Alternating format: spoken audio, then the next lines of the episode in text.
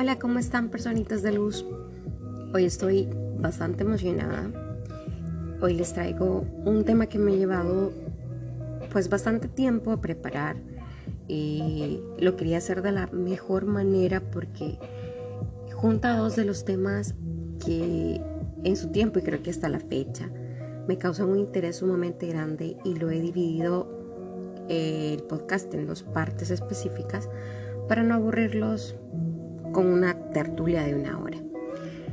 Uno de ellos eh, es la teoría, una teoría masónica y el otro pues es como esta teoría masónica entra en, el, en toda la mística de Harry Potter, pero que tiene que ver una con la otra. Les voy a dar una breve reseña porque hace tiempo hubo una película de ciencia ficción llamada As Above, So Below que en español creo que se llama así en la tierra como en el infierno Básicamente es sobre la búsqueda de la piedra filosofal. Más que la búsqueda es la obsesión del personaje principal que se va tornando difícil eh, para cada uno de los personajes y termina con la muerte de tres o cuatro de ellos. Spoiler alert, lo siento, tenía que mencionar este detalle porque las personas que terminan muriendo eh, es porque no pueden hacer frente a sus propios miedos o infiernos, por mencionarlo de alguna manera. Pero ¿qué tiene que ver esto con la piedra filosofal, Cristina? Ahí viene lo interesante. En la película, como lo mencioné antes, se centra en el proceso de encontrar la piedra. Y este proceso es del que quiero hablar, que se llama vitriol. Esta palabra, que en latín son las iniciales de siete eh, palabras, valga la redundancia, son visita interiora, terrae rectificando, invenias occultum lapidem su significado más cercano al español es visita al interior y rectificando encontrarás la piedra oculta. Siete letras, siete palabras que se asocian con la analogía de los siete puntos de energía del cuerpo humano.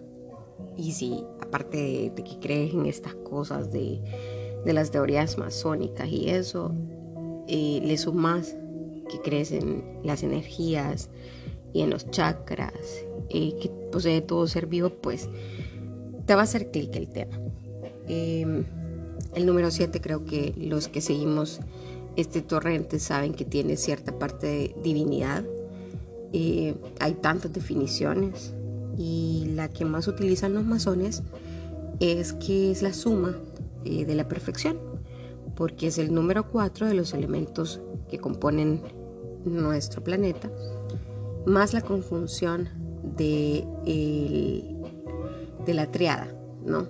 Este, el antes, el presente y el futuro y como, como ustedes lo quieran aplicar, ya es cuestión de cada quien, Pero, ahí van a disculpar que tengo vecinos bien malcriados y que se ponen a pitar para llamar a la gente. Pero bueno, existe el teléfono para todos aquellos que lo hacen. Qué feo es, de verdad, qué feo.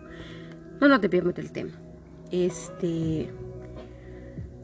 Sí, lo como les decía, em, esta palabra del vitriol la puedes buscar en Wikipedia, la puedes buscar en Google, la puedes buscar donde vos querrás.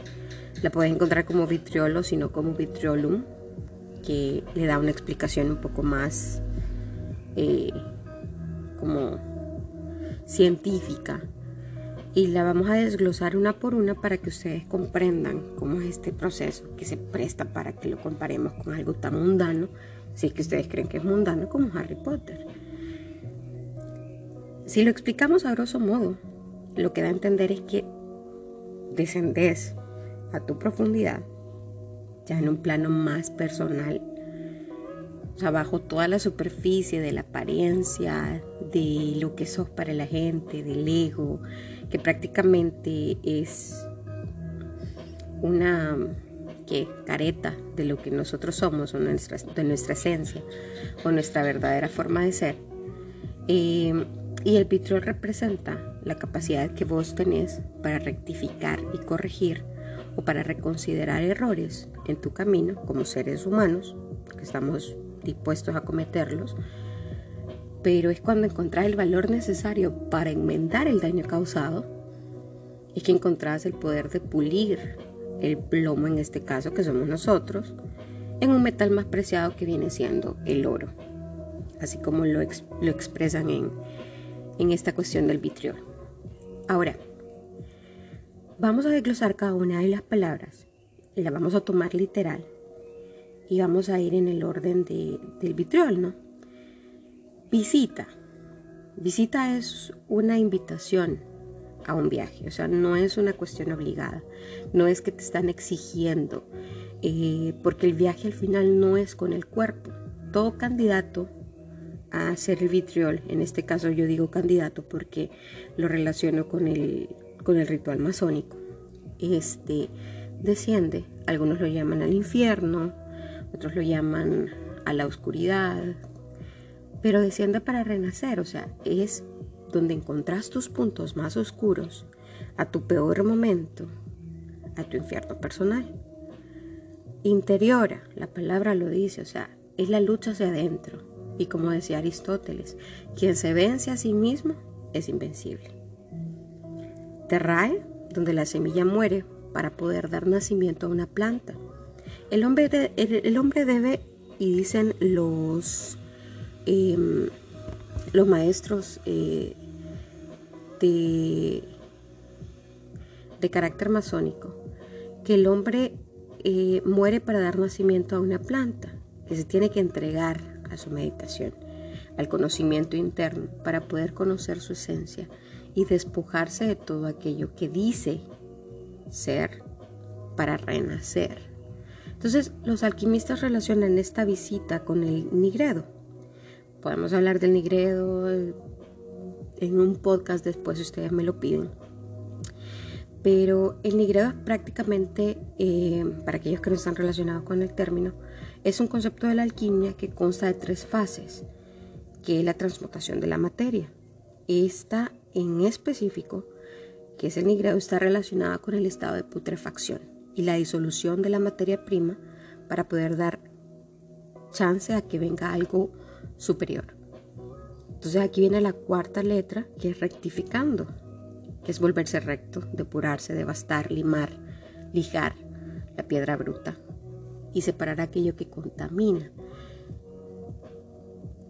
Entonces, esto de acuerdo con todo lo que vamos hablando, o sea, la, putrefacción que no te permite que veas tus errores, aquello que te ennegrece el, que te ennegrece el alma.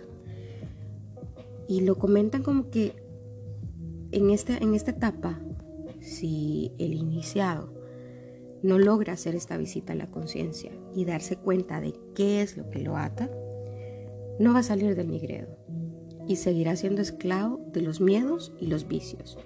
Es decir, que su estado de conciencia o liberación no va a ser algo alcanzable para él en este, en este plano espiritual. Invenies, relacionado al proceso de buscar e indagar.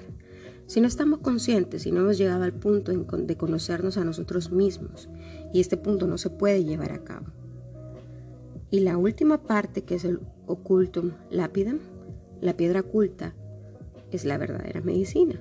La muerte del hombre y el nacimiento del rey, lo llaman algunos. ¿Rey por qué?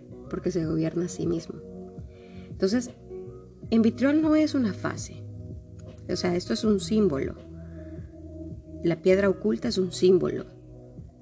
Por ello, no puede ser tomado de una manera tan específica y decir, ah, no, es que yo soy la piedra filosofal. O sea, al final de cuentas creo que todos llevamos ese camino y cada quien decide si lo va a, poner en práctica o no. Depende del estado de conciencia de cada uno de nosotros y el estado de liberación que lleguemos a tener. Ahora que ya te expliqué esto del vitriol y de cómo declosamos este proceso, ¿cómo está relacionado con Harry Potter? Y esta es la parte que a mí me, me hizo boom en la cabeza. La primera entrega de Harry Potter, creo que todos la conocimos porque yo crecí con ella, eh, fue la piedra filosofal. Oh, wow. Hablando de este personaje, o sea, conocido, Nicolás Flamel, y a Pernelle, su esposa, el proceso de, esta, de este vitriol para Harry Potter se lleva a cabo en dos momentos. Y el primero es cómo Hagrid consigue la piedra. Obviamente él es enviado por Dumbledore, eh, porque la colocó ahí. Entonces, en el libro te, te ponen algunos cambios en este proceso, pero hay una definición exacta. En el libro, Harry y Hagrid llegan a Gringotts, que es donde está la bóveda. ¿Y a dónde está la bóveda? En la tierra. Entonces, bajan por el riel, pasan por diferentes pruebas relacionadas con elementos de la tierra, eh, el agua, para probar las intenciones de ambos, el aire y el fuego. Y Hagrid viene, consigue la piedra y la guarda en su bolsillo, cerca del corazón, pura casualidad. Luego viene Harry y ya cuando está en, en, Hogwarts, él tiene que someterse a su proceso de vitriol, porque tiene muchísimas dudas sobre quién es, eh, qué está haciendo ahí, por qué él es tan importante para la gente. O sea, desconocido completamente porque su percepción acerca de sí mismo es completamente diferente a la percepción de que las otras personas tienen acerca de él. Es una cuestión bien profunda que como niño es muy difícil entenderla ya hasta cuando leí el libro siete veces yo dije, ah, no, espera. Esto o sea, se hace como que, no sé. Y me pongo a ver corrientes filosóficas de esta cuestión del vitriol y de repente veo el nombre de Harry Potter y es ahí donde entra el, el como el match y digo, no, pues entonces voy a revisar cómo es que Harry hace el proceso de vitriol y si realmente lo hace. Es un niño de 11 años, sometido a infinidad de cuestiones que ni él mismo conoce en ese momento de su vida. Pero la primera prueba de Harry es bien dramática, en el sentido porque se relaciona a Fluffy, o sea, un perro de tres cabezas, bastante similar al cancerbero que cuida la entrada del inframundo. Casualidad, bien casual casi que no es ninguna alegoría ni tampoco ninguna comparación con la entrada al inframundo. No, no, no, no lo notamos, JK. Entonces, te adentras a la tierra, a la oscuridad, a una cámara sin sol y con una planta que puede acabar con cualquiera. ¿Se acuerdan de eso? ¿Se acuerdan del lazo del diablo? Mm, otra casualidad. Porque la luz emanada por el humus de Hermione sí puede acabar con ella digno ejemplo de encontrar la luz en medio de las tinieblas. La tercera prueba es buscar entre todas las llaves la que realmente puede abrir la puerta. Y ahí es donde nosotros lo podemos relacionar con el conocimiento de nosotros mismos y saber cuál es la necesaria para abrir la puerta. Ah, pero cuidado, porque aquí hay truco. Hay que saber volar. Consta que ese perrito que suena al final no es mío. Yo no hago sufrir hacia mi perrita. Eh, hay que saber volar. Y es bastante tricky porque si lo, si lo vemos desde este punto de vista, es, es lógico. Porque si con el conocimiento, sin el conocimiento correcto de nosotros mismos, no vamos a saber utilizar lo que sepamos para continuar nuestro camino de descubrimiento. Logran pasar la prueba y ahí es donde vienen y se encuentran con el ajedrez. Aquí no me van a dejar mentir. Si no hay conocimiento claro y estrategia, si no se sabe qué movimientos se tienen que hacer para cambiar y cómo reaccionar entre situaciones, no avanzas. Y no creo que la señora Rowling lo haya puesto solo porque sí. Ahí es donde perdemos a Ron que se queda noqueado, y Hermione continúa con Harry por dos cámaras más. En la quinta hay un monstruo inconsciente, no le vamos a hacer caso, no se ve en las películas, pero puede relacionarse con algún estado putrefacto de nuestro personaje o solo estaba ahí porque sí, realmente no les puedo decir. Cada quien lo puede tomar como mejor le guste. Y en la sexta cámara hay siete cajas con pociones. Siete, otra vez este número divino regresamos al conocimiento, claro, personificado por Hermione, porque ella es quien resuelve el acertijo. Si en dado caso se hubiesen equivocado, pudieran haber regresado al punto de partida o incluso tener consecuencias, porque hubieran podido quedar muertos en esa cámara. Y aquí es donde solo Harry puede continuar. Porque en esta cámara se encuentran dos de sus enemigos, el profesor Quirrell y Voldemort. Pero para remarcar más la idea del descenso a los infiernos, la película muestra que Harry Potter baja por unas escaleras hasta llegar a una cámara más profunda todavía. Aquí en esta cámara encuentra el espejo de Erised o Desire en inglés. No se, la, no, se la, no se la trabajaron tanto para poner este nombre. Espejo mágico de los deseos se llama en español. Y Harry, sin desear la piedra, al mirarse al espejo descubre que la piedra estaba en su bolsa derecha. No sabe cómo llegó ahí.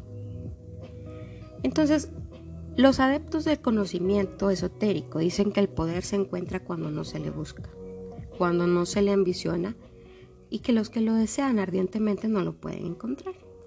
Entonces por eso Lord Voldemort no puede encontrar ni usar la piedra del poder. Entonces, ¡boom! Pasa todo este pleito que Harry no puede ser tocado por Voldemort, bla, bla, bla, bla, bla, bla, pero eso es otra cosa con el hechizo de la mamá y que no sé qué y que no sé cuánto. Lord Voldy se va, porque ya solo queda él. Se despoja del profesor Quirrell y Harry Potter cae desmayado. Y Harry despierta a los tres días. ¿Como quién? Sweet Jesus. Casualidades no lo creo. Dudo que J.K. Rowling deje esto al azar. Con comparaciones que se pueden tomar bajo el entendimiento de que la escritora no dejó nada sin pensar y que también tiene conocimiento de todo este tipo de procedimientos que tienen que ver con el crecimiento espiritual o relación de esa transmutación humana a un ser con más conciencia, pues yo me quedo con eso. Como les he dicho, toda la vida cada quien decide qué creer. Pero como les dije, esto es algo, esto es algo que a mí me hizo darle vuelta por meses. O sea, no es algo que me saqué de la manga, no es algo que yo dije, ah, no, ahorita, ahorita mismo me lo invento. Tuve que leer bastantes cosas le puedo pasar la bibliografía si ustedes están interesados. Y también podemos hablar acerca del Nigredo porque alguien por ahí me lo preguntó uno de estos días. Este, espero que les haya causado el mismo revuelo a ustedes si son Potterheads. Y que amen un poco más el hecho de que no leímos un simple cuento para niños en nuestra infancia. Había algo más ahí que nos lo dejaron así como que en la superficie y depende de nosotros ir y buscarlo. Muchísimas gracias por, por ponerme atención y por haber llegado hasta aquí. Recuerden hacer el bien sin mirar a quién. Y no olviden también dejarme algún mensaje o algún share de que si les gusta el podcast y fue desagrado, no tienen idea de cuánto me gusta. Que de repente me digan, no, mira, escuché tu podcast y me gustó, muchísimas gracias, que no sé qué. Recuerden que está el reto de 31 días de limpieza mental en Instagram. Síganlo, a mí me está ayudando en lo personal bastante. Lo hice por mí, pero dije, ah, no, ¿por qué no compartirlo? alguien le puede ayudar. Así que muchísimas gracias por haber llegado hasta aquí en un episodio más. Si les gustó, déjenmelo saber, no sean malitos. Compártanlo con sus amigos que les gusta escuchar tonteras igual que a ustedes. Y otra vez muchísimas gracias. Cuídense mucho. Los amo. Besitos.